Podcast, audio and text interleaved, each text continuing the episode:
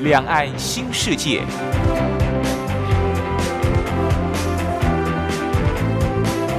这是一个让您打开视野、胸怀两岸、放眼全球的云端世界。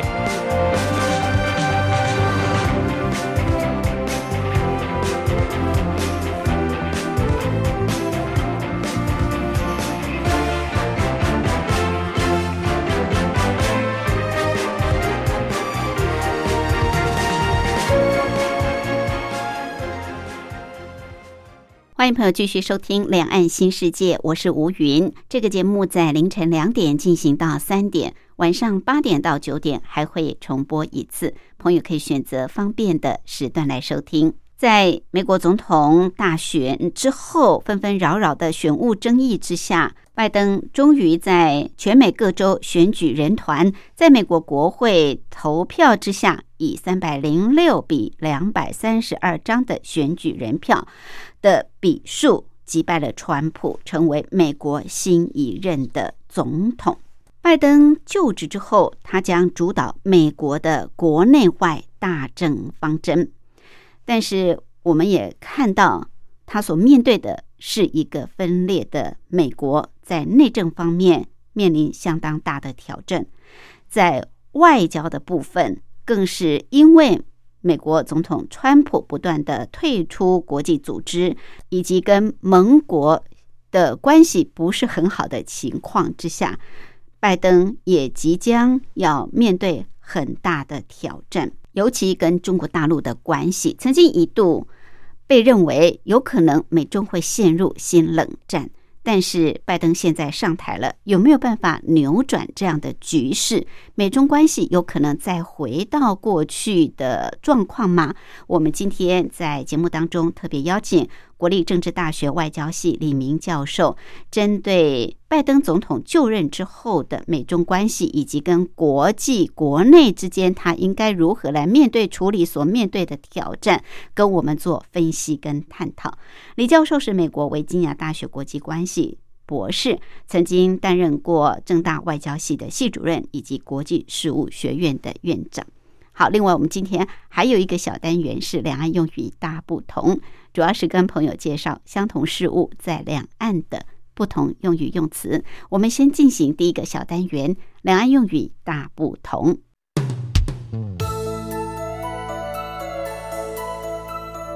我在台湾，你在大陆。两岸一海之隔，形成不同的生活方式与价值观。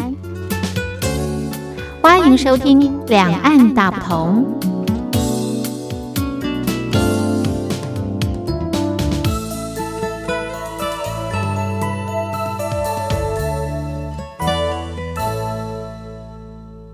有段对话，朋友，您听听看，懂不懂他的意思？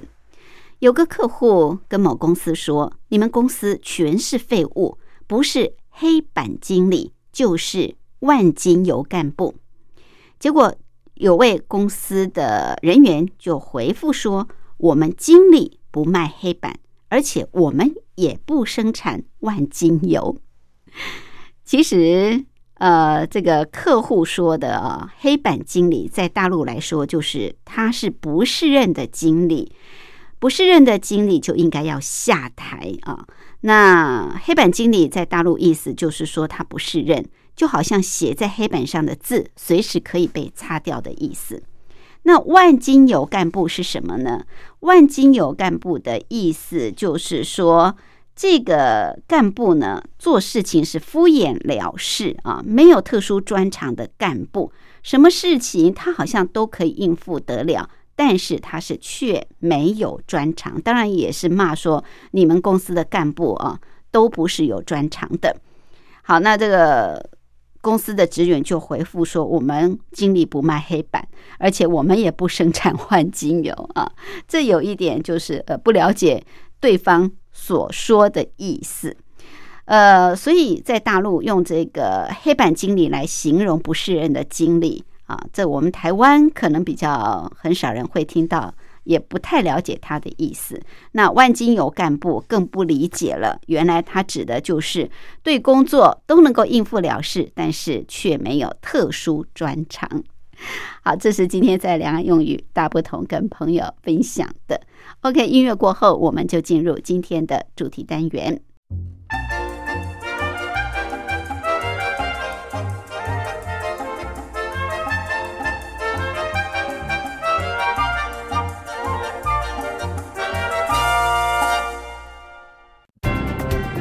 话说两岸。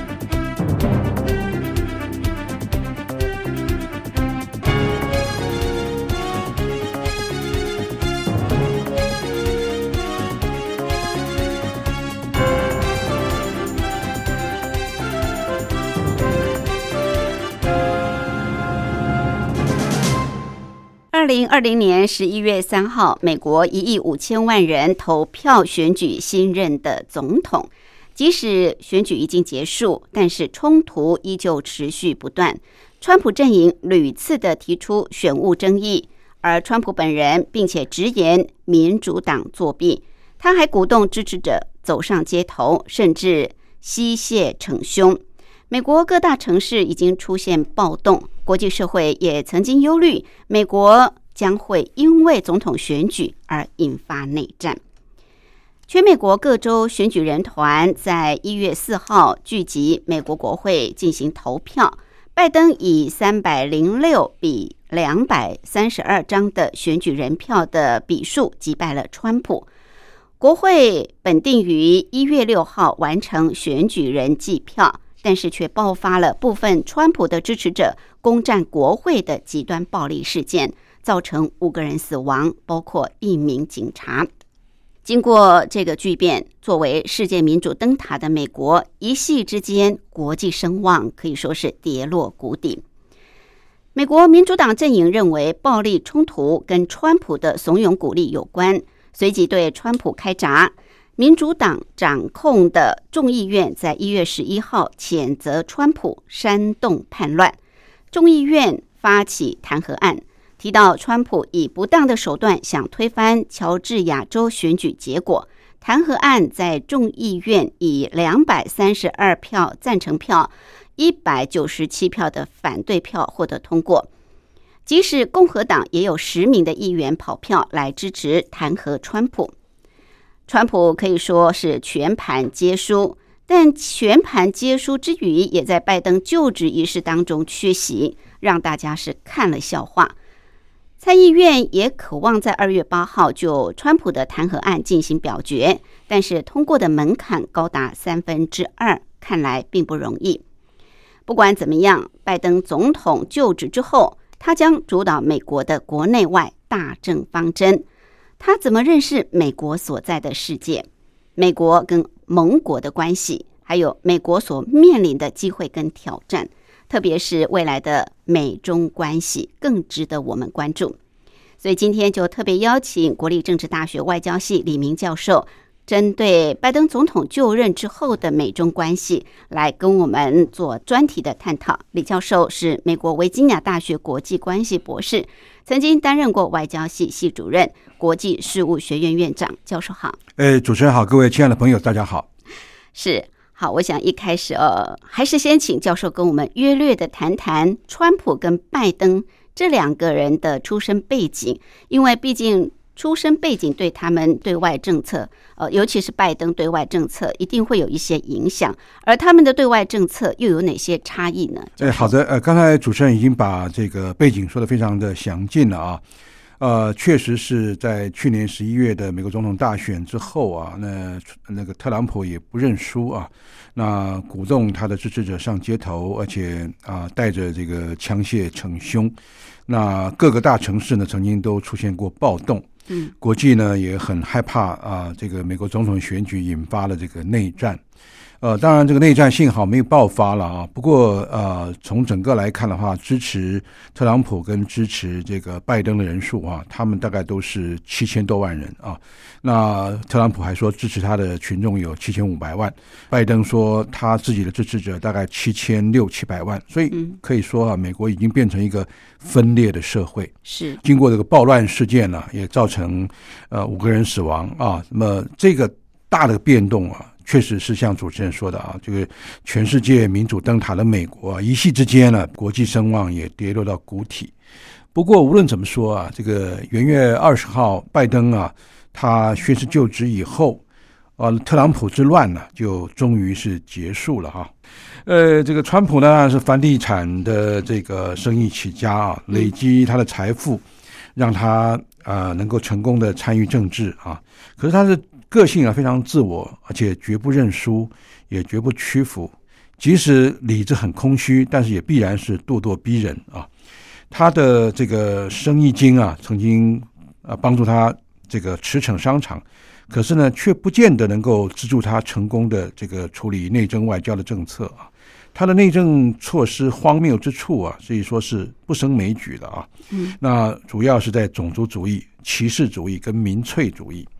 种族主义呢，就是说看不起黑人，他也看不起一些可能是信仰不同宗教的，特别是伊斯兰教的人，而且呢，他也对于少数族群呢，也是经常的这个开骂，呃，认为是他们抢了美国的生意，抢了美国的工作，抢了美国的机会。那民粹主义呢，更是啊比比皆是啊，他的口号是啊所谓的美国第一啦，美国优先啦，还有是美国更伟大。嗯，呃，这个简单上口，但是却很模糊。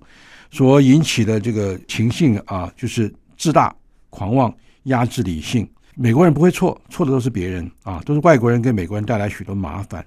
因为他呢用脸书或推特啊抒发自己的意见，可是呢他的肢体语言是非常夸张的啊，而且也是坚决的拒绝别人的批评。嗯，一有批评的话，就说人家是假新闻啊、错新闻啊，然后再回头骂人家，骂的体无完肤。他的外交政策呢，走的是完全的自我主义。啊，孤立主义跟单边主义，那么当然也因为太过于这个我行我素啊，他也逼了很多他的原来的谋士啊，他的高官一个一个离开，那么一意孤行也让他的外交政策出现许多的乖张行为，而且毫无底线。嗯啊，那他也完全用美国的利益看啊，美国的对外行为啊，跟美国很多传统的盟邦啊就产生冲突。啊，动不动用钱，动不动用这种经费来卡人家，来说人家不合作，单边主义呢，也让美国退出了很多国际组织跟国际条约啊。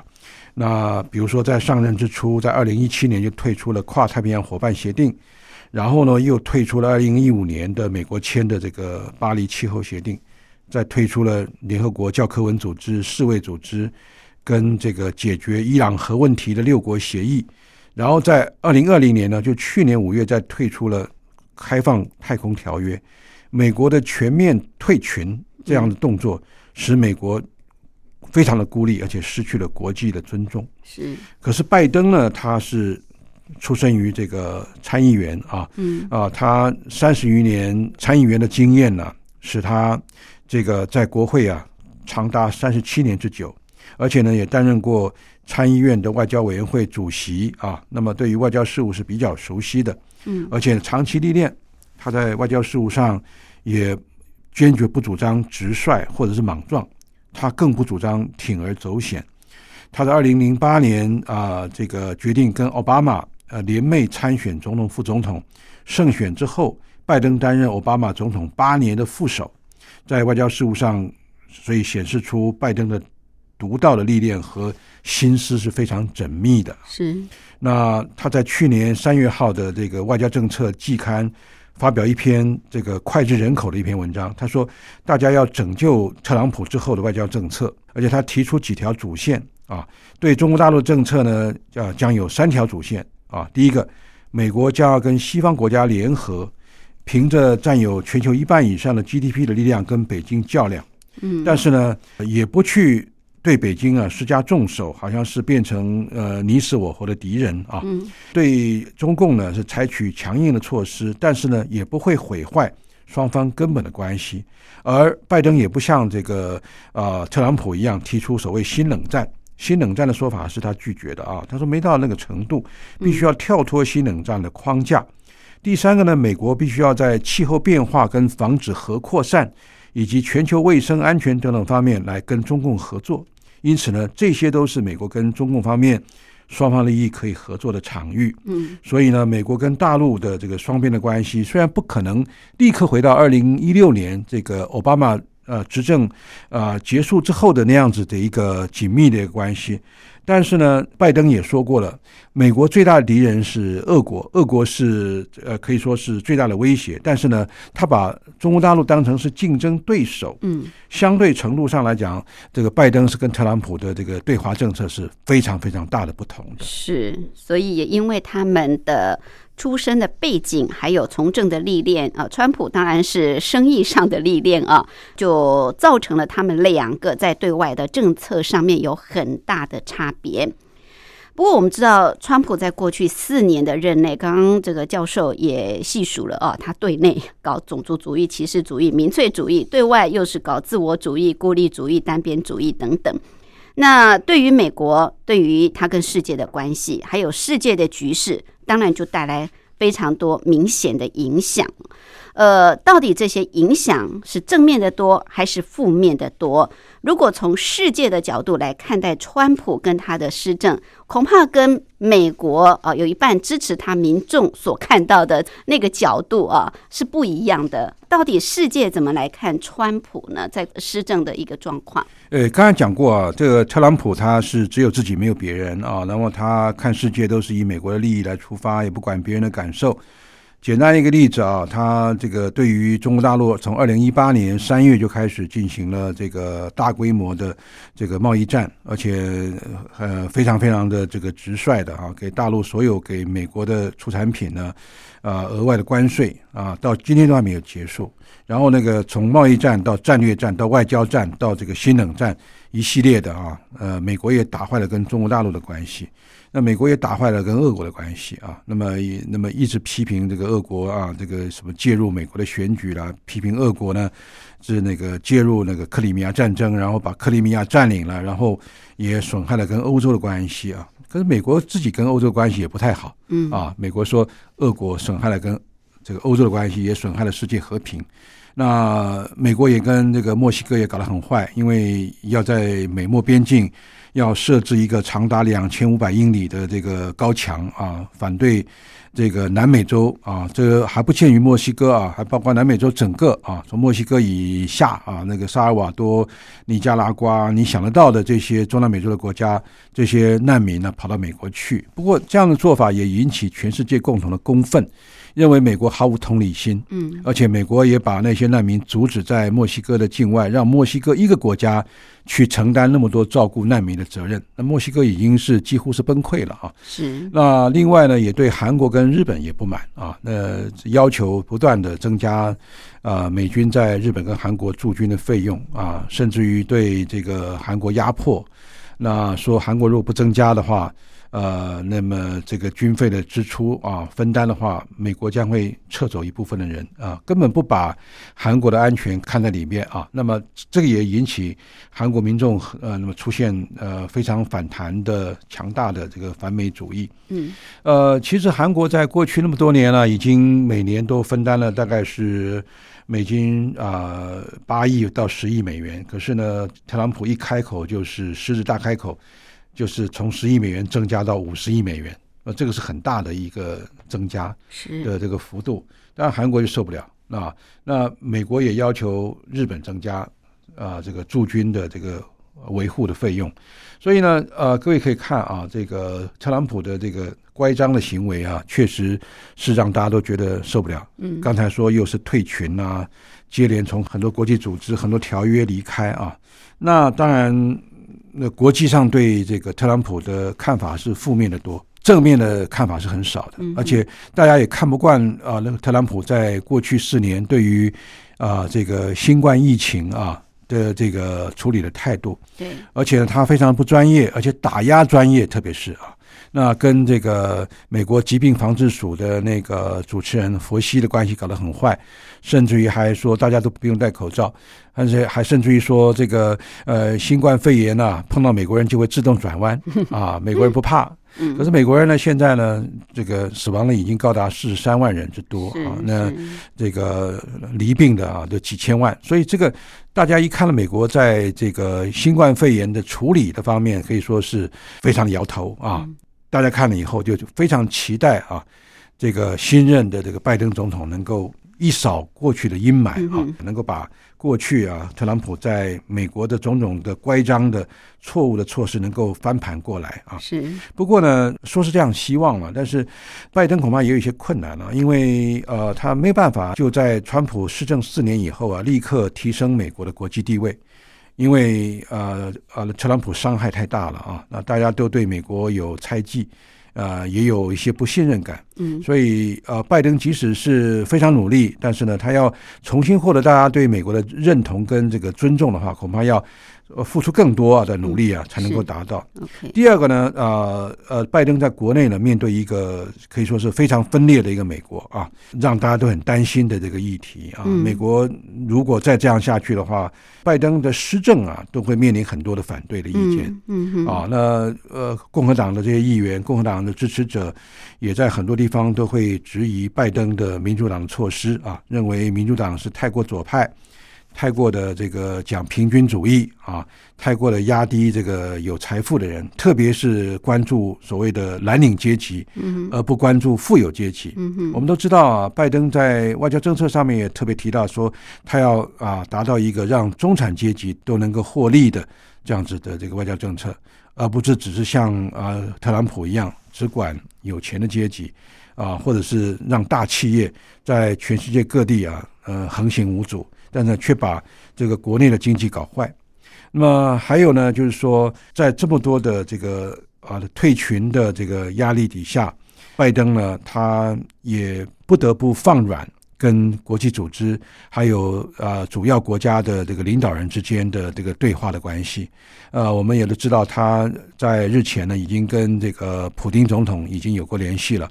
也跟啊主要的国家的元首也通过电话了。那么展示出他的这个诚意，但是他的诚意呢，也必须要时间让大家看得到，才能够回转美国已经失去的一切。OK。好，所以虽然拜登时代的来临，但是呢，拜登现在面临在国内是一个族群分裂的状况，又是疫情严重的一个挑战，再加上经济的难题，对外呢又要积极的去修补这个国际关系啊。那究竟拜登上台之后，呃，他在呃外交政策上面会有哪些重点？尤其是对华政策哦，跟中国大陆之间的关系，在过去川普这四年，尤其到川普的后。其简直跟中国大陆哦，几乎快进入一个冷战的状态。好，到底会如何来修补，如何来改善？我们待会儿休息过后，进一步来请教李教授。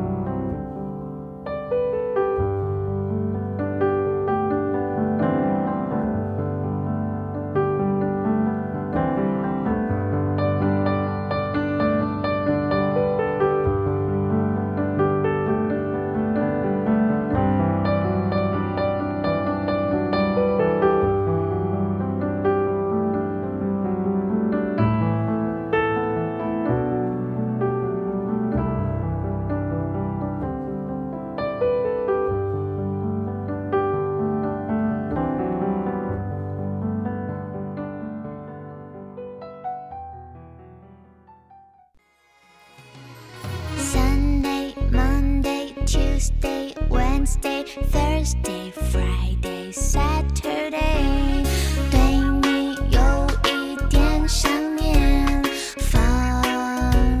心里面。Sunday，Monday，Tuesday。听众朋友，你们好，我是雨恒。深呼吸，你会发现 everything's fine。收听光华之声的节目，你也可以找到 happy day 的理由。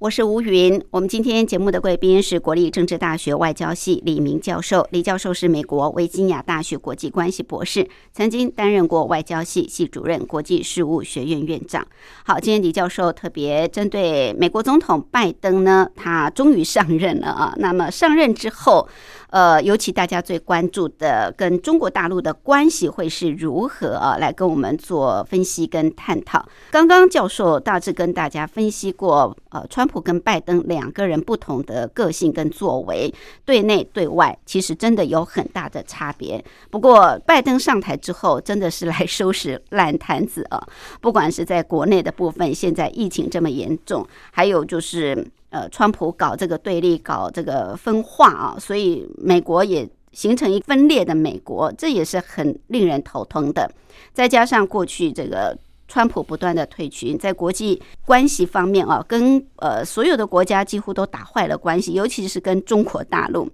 好，那么呃，这个拜登在上台之后，当然一定会对这个川普过去的施政有很大的改变。我们看到他最近所签的这个呃行政命令，就可以看得出来，是一一的推翻川普过去呃对内的一些政策的部分。好，那么究竟这个？拜登他的这个外交政策方面会有哪些重点？是不是跟要振兴美国的经济有很大的关联呢？呃，当然了啊，根据那个拜登的这个想法，就是说要振兴美国的经济了啊。嗯。呃，还有就是重建美国的繁荣啊。另外呢，当然就是对于这个新冠肺炎的疫情的强力的控制。刚刚讲了，美国已经死亡四十三万人啊，那以上，那么。还有就是大概两千多万人啊，都受到了感染确诊，所以拜登呢，他一心一意的想要匡复美国的的一个健康的环境啊，跟美国的这个经济能够重新找回荣景啊。还有呢，他也特别提到说啊，他想要学习这个过去奥巴马时代所推动的这个美国的全民健保啊。嗯。当然那个不太容易做到啊，因为特朗普是把它给呃。废弃掉了，呃，可是呢，拜登呢，他还是想说，怎么样去帮助美国的家庭，能够让他们有好的健康保险啊，免得这样子疫情爆发了以后一发不可收拾，又如像今天这样的场景啊。还有呢，他说他也要恢复美国的民众对对这个司法要有信心啊，而且要在整个国家里面排除种族主义啊，不要让少数的族群。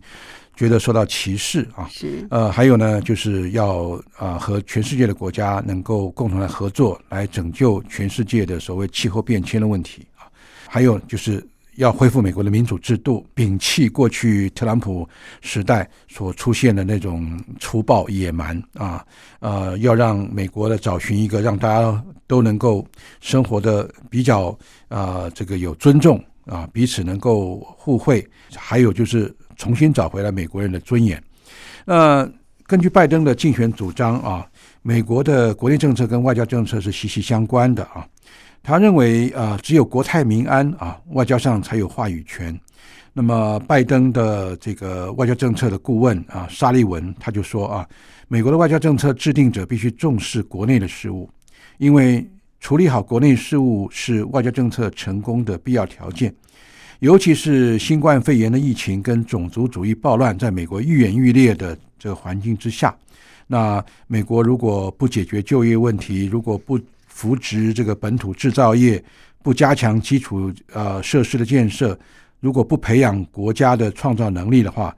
我们的外交政策是不会成功的。嗯，这个是沙利文，就是拜登的外交政策顾问特别提到的，所以他指出啊，根据他理解的拜登。是必须会解决美国社会的系统性的问题，包括协助世界对美国的民主价值的认同，还有恢复美国的全球领导地位啊，让美国跟呃主要国家的竞争，这个包括俄国跟中国啊，处于优势的一个地位。它有呃三个主要的重点啊，那第一个就是恢复美国的国力啊。刚才讲了，就是说要增加美国的竞争力啊，美国才会强大。拜登特别表示说，他如果当选美国总统，要重新恢复很多的建设的问题啊，使得美国有更好的这个良性的这个建设的基础，而不是只靠外力，而不是只靠贸易。美国的制造业一定要把它给提升起来。啊，恢复更多的基础建设，解决就业的问题，不要让这个所谓的企业外流，培养美国更多的创新能力，然后一定要改革移民政策，不要让移民政策变成美国跟呃一些世界开发中国家的一些冲突啊，包括主要是美国跟拉丁美洲的国家。那么其次呢，就是重建美国的同盟关系。啊，要拉住同盟国，不要让同盟国呃觉得美国啊把他们当成包袱啊，而且重视同盟国啊支持美国全球领导地位的这样子的一个作用。他认为，只有跟志同道合的同盟国一起实现共同的目标，美国才会更强大啊。但是呢，重建同盟关系也并不是那么容易，因为过去四年特朗普伤害了很大啊，那盟友也不会立刻改变对。呃，美国跟他们同盟之间的关系的看法，因为还要时间的调试啊。美国首先必须要承认自己的缺点，跟他过去的不足的地方，还要以谦逊的态度跟循序渐进的方式来处理同盟的关系，重新获得盟友的尊重。是。然后呢，第三个就是说，要构建跟一些有冲突国家的呃的一些关系啊，那么更好的一些这个合作的的这个努力。啊，无论如何，中美不能脱钩啊！呃，这不能像那个特朗普一样啊，说说想脱钩就脱钩啊！而且呢，在这个很多的问题上面啊，包括处理中国崛起啦、气候变化啦、呃，新冠肺炎啦、贸易投资啦，还有经济合作，都必须要得到北京的这个支持。嗯，所以沙利文这个啊，美国的外交政策顾问特别提到说。拜登在处理中俄两国的关系跟态度上面，是远比特朗普政府要显得更为圆滑，嗯，更为啊有弹性。沙利文说，拜登将采取强有力的措施来应对俄罗斯的威胁，但是呢，不排除跟俄罗斯谈判的可能性，只要符合是美国的利益，他不会拒绝跟俄罗斯谈判。嗯，另外呢，跟中国大陆开展战略竞争的同时呢，他也将啊跟呃中国在双方有共同利益的领域进行合作。而不是像特朗普过去所谓用脱钩的形式来逼迫或者是对待中美关系。嗯，我想这个这个就是刚才所说的啊，从沙利文这个美国那么重要的外交政策顾问他来看拜登，那么这也说明了拜登怎么看世界，以及将来怎么样处理跟这个俄国、跟中国啊，还有一些啊美国所重视的一些同盟国，还有美国周边的国家主要的这个多边的关系。所以看起来，拜登在上任之后跟中国大陆的关系会有一些些的改变啊。那过去我们知道，川普尤其是在下台之前，这个跟中国大陆的关系简直是到了几乎呃，大家都很担心会来到冷战的一个状况。那如果从刚刚教授的分析来看，那么拜登上台之后对中国大陆的政策。呃，会有一些变动啊。那呃，主要的变动当然可能有一些合作的，那有一些还是会呃竞争或者是互 互相敌对的状态啊。可能会有哪些变动，或者哪些不太会改变的地方呢？我们先说不变的好了。当然，美国大选呃尘埃落定了啊。那这个拜登他赢得了胜选，呃，如果跟特朗普来比较的话，我们说特朗普是一个单边主义者。拜登是自由多边主义者啊，多边主义者就强调和多国国家的共同来合作解决啊彼此关注的一些议题啊，而不是只看自己的需求或者是压制不同意见的国家。那拜登呃，他具有丰富的外交经验啊，在他看来，外交的目的是为了要呃推动美国的安全、繁荣跟民主。还有美国的领导世界的权利跟义务啊，这是要有的。那么，可是呢，拜登的外交团队啊，我们看来是奥巴马时期的团队重新回潮的人蛮多的啊，所以外交政策跟奥巴马时代呢有一定的连续性啊。啊，当然不一定是呃的这个所谓奥巴马的外交政策二点零或三点零啊，但是呢，至少是哈，至少是一点五，可以看得出来啊。那比如说对。中国大陆的一些不变的啊，这个态度啊，第一个要提的就是对大陆的战略地位啊不会改变。嗯，奥巴马时期虽然没有公开宣称中国是战略竞争对手，但是已经啊推出了重返亚太啊，还有亚太再平衡的战略啊。那特朗普呢，就更进一步的提出所谓印太战略，嗯，那加强对大陆的压制，加强对大陆的敌视啊。那包括所谓的新冷战都出来了啊，对不对？那可是拜登为首的民主党呢，是对大陆的定位跟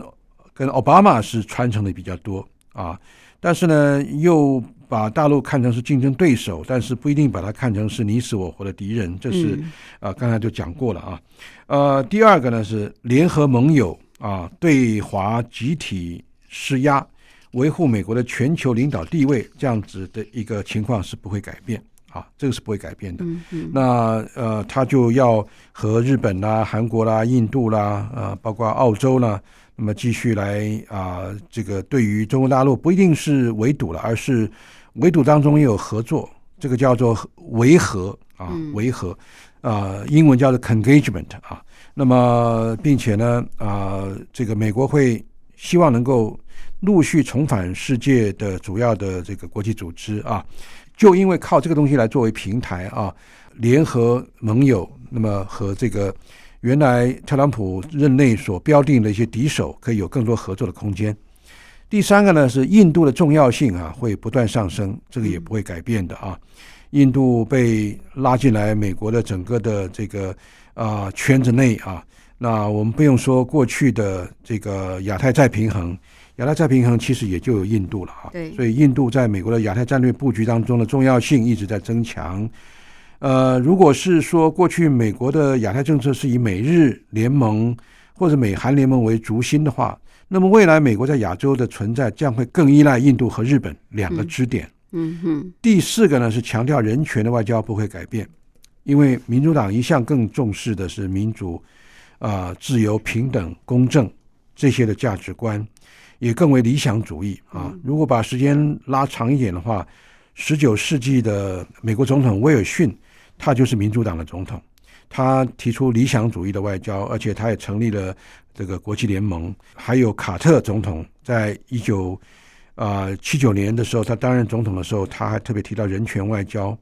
那么一九九零年代，克林顿也提出所谓“人权高于主权”的外交这个口号。那么民主党经常拿人权这个议题来关心啊，但是有从某一个角度来讲的话，也是干涉别的国家的这个这个这个主权啊，看起来是蛮多的例子的啊。嗯，这个所以说人权的这个议题上面会对中国更为强硬。是啊第五个呢，在气候变化跟核不扩散等等的那个领域，跟中国大陆的合作是不会改变的啊。嗯嗯因为中国大陆在这个方面呢，是跟美国有共同点，有美国的共同利益，那么包括这个更多的这个啊、需要跟中国、跟俄国、跟欧盟的支持，才能够做到更多，这是美国的看法。第六个呢，对中国的人文交流是不会改变啊，人文交流包括学生啦，包括学者的老的往来啊，但是在一个疫情啊比较稳定的的一个状态之后呢，会在逐渐恢复，而且这是美国公共外交的主要组成部分，也是要凸显美国的软实力。美国的软实力呢，不一定只靠这个科技了，它还有包括文化跟留学生的外交，来取代过去这个特朗普用贸易战跟战略战啊、来压制中国的一个政策啊。嗯所以呢，这是持续的这个部分啊。是那当然也有变动的部分。嗯，好，到底还有哪些变动的部分呢？还有就是从刚刚教授的分析来看，看来美中的关系似乎是回不去了。这回不去，就是回不到。二零一六年，川普刚刚接任时候的一个状况，真是如此吗？可有解方吗？我们待会儿进一步来请教李教授。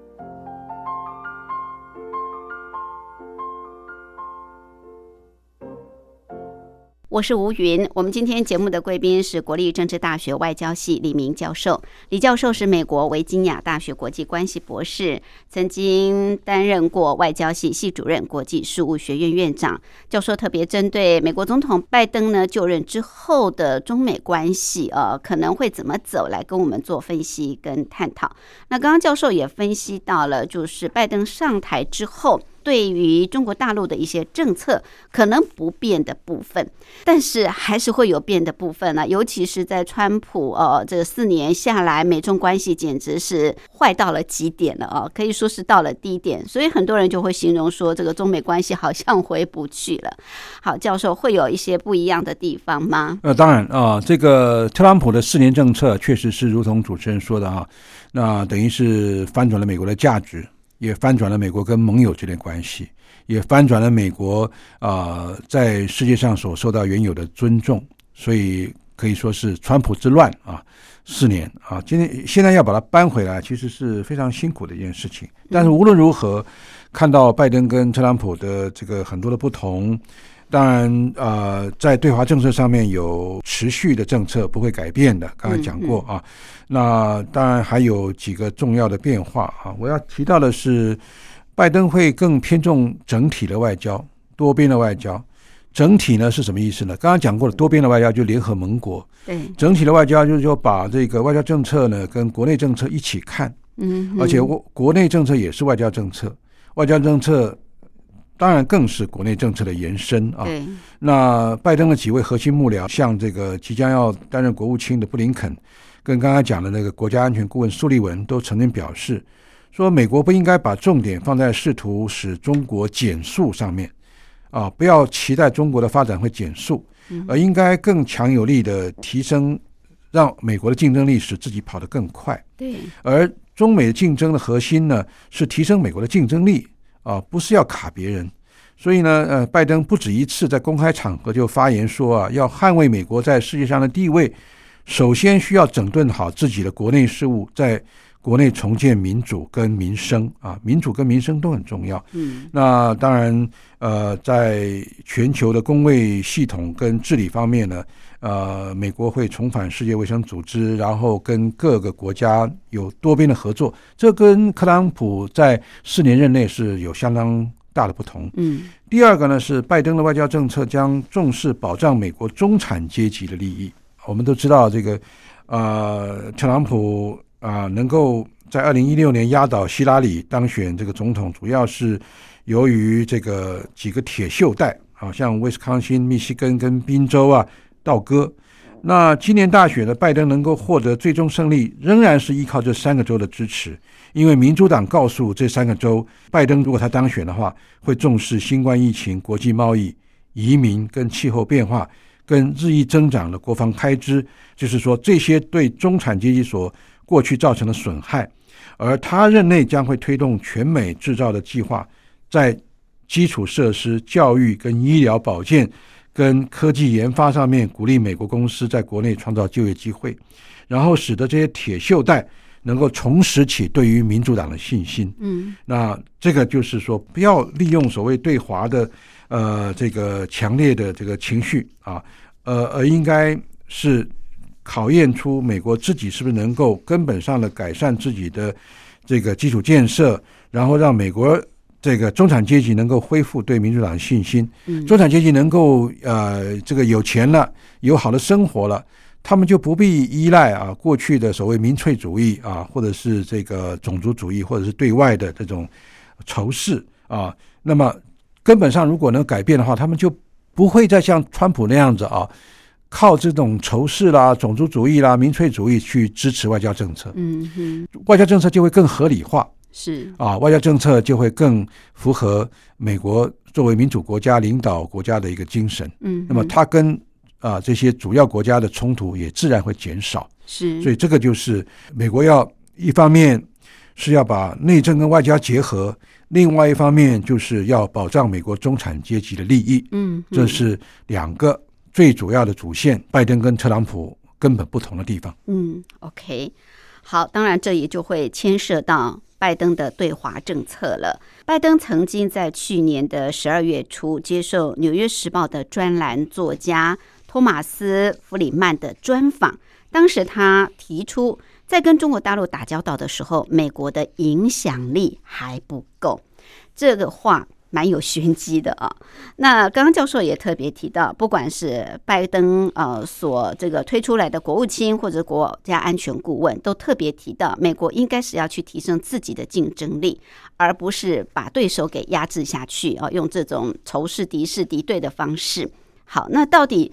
美国会做哪些事来强化自己的力量呢？听那个主持人讲啊，这个《纽约时报》的专栏作家 Thomas Freeman，他是很有名的一个专栏作家，他曾经得过几次的那个普利兹的这个新闻奖。啊，他写了一本很有名的书啊，叫做《世界是平的》啊。嗯，我相信在啊海峡两岸四地啊，都有很多人都看过他那本书。拜登在他的专访当中说啊，美国在亚洲跟欧洲的传统盟友。应该重新把他们找回来啊！那么应该有站在同一个立场，制定连贯的对华战略啊！连贯的对华战略，但是不是一定要压制中国啊，而是让中国能够重新回到大家共同的一个理念，包括这个贸易的这个啊公平啦，还有减少对于这个啊智慧财产权的伤害啦，还有人权外交啦、民主制度的这个发扬啦，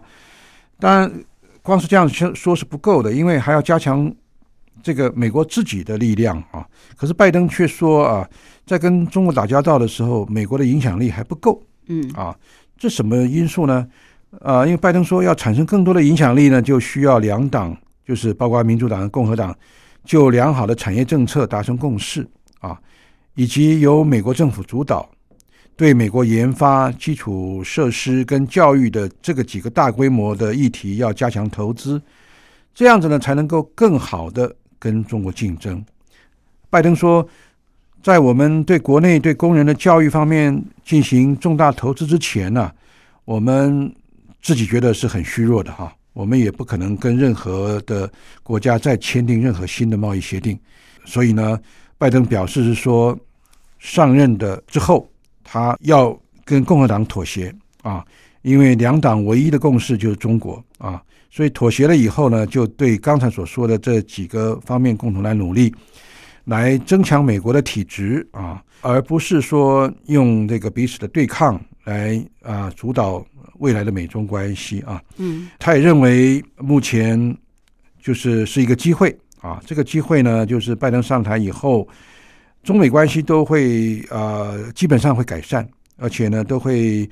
开始去有一个试探期啊。这个试探就是说试探怎么样去改善双方的关系，而且呃拜登对这个试探期呢是带有期望的啊。那他也说啊，就是目前美国最大的威胁应该是俄罗斯。俄罗斯为什么呢？因为它会破坏美国的安全跟美国的在欧洲的同盟关系，而且。啊，光是美国考虑到俄国去占领这克里米亚半岛，然后跟这个乌克兰的关系搞那么坏，美国就很难办。所以拜登啊，他在未来的四年呢，会把重点放在很多在俄国的这个议题上面。呃，可是呢，中国是什么呢？中国是美国的最大竞争者。如何处理对华关系，将决定中美将继续作为竞争者，还是最终在。军事领域上陷入更严重的竞争，这是一个关键的啊。呃，未来啊，这个拜登会做很多的事情，嗯，把中国局限在一个竞争者，而不要逼迫中国走向一个跟俄国一样是一个威胁者，是一个非常重要的一个议题。对，好。但毕竟中国大陆是一个强劲的竞争者，那当然，所以美国也必须呃，就是要做一些调整跟改变。刚刚教授也特别提到，但是我们知道现在美国不管政坛或者社会，都有一股反华的这种氛围。那过去川普也把美中的关系搞得真的是很糟糕啊。那拜登之后的对华政策，教授您觉得他会面对哪些挑战呢？真的中美关系回不去了吗？呃，中美关系是可以回去的，但是要费很大的力气啊。嗯，那拜登当然现在对华外交的这个呃氛围啊，是受到美国反华氛围的影响，强调强硬路线对中国啊。但是呢，经济上又跟中国的关系非常密切啊，所以就是你中有我啦，我中有你啦，要讲脱钩的很难啊。嗯疫情期间呢，尤其是这样的啊，都要双方共同的合作。所以因此呢，呃，如果能够回到斗而不破嗯，这个博弈的这个情势，就已经相当不错了。但是是再从斗而不破，再做到更多的合作，这是拜登未来所努力的方向。嗯在拜登的对华政策上面有三个主要的挑战，让美国进退维谷，啊，都需要这个努力的解决，中美嗯关系才不会啊、弄得失控啊，然后走向这个、呃、那么大的一个对抗啊。这个三大挑战呢，主要是第一个军事上，拜登要想到如何建立美中管控风险的机制。嗯，因为管控风险很重要。那么，美国跟呃中共在台海呢，在在黄海了，特别是在南海，会不会爆发擦枪走火的风险啊？如何建立起管控机制，避免这个冲突变成从冷战变成热战？这个是很重要的想法。对，为什么呢？因为在南海，美军呢指控中方呃建立很多人工岛，这个军事化上升，而且美国的军舰的航行权，美国说受到威胁，可中共说我没有威胁你啊，你进来的话我也会在啊，所以美国在太平洋的霸权呢、他自己都认为是受到中国的这个远洋海军的挑战，嗯一旦擦枪走火，后果是不堪设想的。那美国呢，如何在军事上设立一个这个管控风险的机制呢？不仅仅是呃，白宫要跟中南海现有的这个热线要维持，那中美两军呢也要维持更加强的联系，嗯，避免不必要的误判，这个是第一个。那么第二个呢，就是啊、这个经济上，美国如何面对中共啊、的所谓的威胁或者竞争？但是呢，美国呃也要面对这个目前美中两国一个连体婴了啦啊，嗯已经是连体婴了，它已经是你中有我，我中有你了啊。但是呢，呃，摆脱过去特朗普所啊提到的所谓全面脱钩，全面脱钩是不可能的这个事情啊。那么，哈佛大学的这个著名的教授艾利森就提到说，美中两国的经济关系就是连体婴了啦。嗯那连体婴的关系，所以呢，中美双方都无法摆脱对方，无论是爱或恨，双方都必须要呃靠对方的这个支持跟对方合作。所以呢，这些要求美国跟中国经济脱钩的说法都是不合实际的，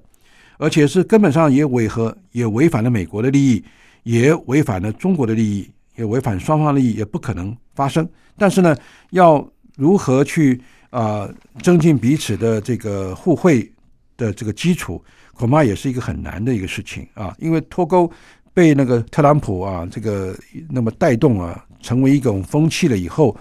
这个都影响了双方对对方的信任感嗯啊。那么第三个挑战是外交上，美国如何突破他现有的盟国采取政经分离的一个态度？嗯在政治上靠美国的安全的保障，在经济上呢靠跟中国大陆的这个呃这个市场或者是这个其他的这个经济的合作，呃，政经分离对美国好像是不利的啊。美国最好的一个这个有利的一个呃局面是政治经济都要靠美国，现在已经已经很难了啊。嗯因为中国是一个磁吸效应非常非常厉害的一个市场了，它不但是最大的这个工厂，而且呃而且也是全球最大的市场，大家都要靠它啊、来增进自己的这个经济发展。可是呢，呃，比如说韩国、日本啦、东南亚啦、西这个中亚的国家，还有欧洲呢，都可以看到经济上是很靠近靠近中国大陆了。嗯那么政治上会不会影响到美国的这个利益呢？这个可能是会的啊。嗯如何冲破这种政经分离的这种局面，是美国一个很大的一个挑战对啊。这些盟国，包括从刚才讲的这个英国、法国、德国到亚洲的日本跟韩国，都越来越靠拢中国啊。这个新任的美国国务卿布林肯就说，欧洲跟美国的合作已经松散了啊，而且是这个欧洲已经跳过美国，在拜登还没有呃就职之前呢，那么北京已经捷足先登了，在几个礼拜以前跟欧盟就订立了所谓中欧投资协定，加强这个中国跟欧洲的贸易跟双边关系的合作，对美国呢也影也形成很大的这个压力啊，所以因此呢，在未来政经分离这个局面是美国是希望能够有所改善。嗯。啊，但是呢，这个更加的困难。是，但是呢，美国不能够说，呃，我要抢走这个呃所谓和中国呃进行更紧密经济合作的国家，嗯那是不太可能。是那美国只有使出更多的浑身解数，不但是在政治上、安全上保障盟国的这个安全，同时呢，美国也是要强化自己的体质，使得美国原先的盟国能够发现到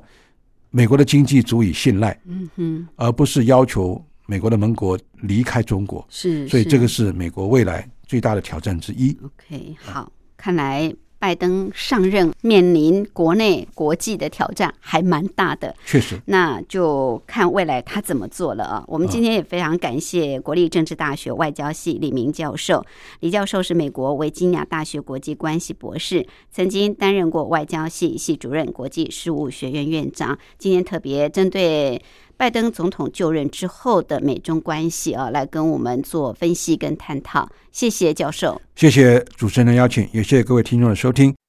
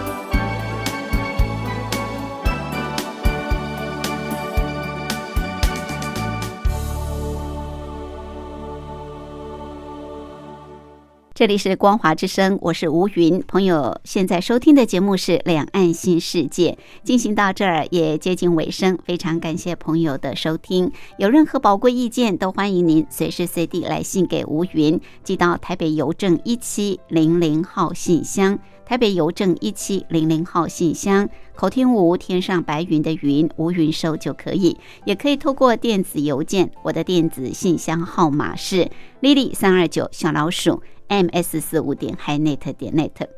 节目最后祝福您平安、喜悦、健康，拥有愉快的休假日。我们明天同一时间、同一频道空中再会，拜拜。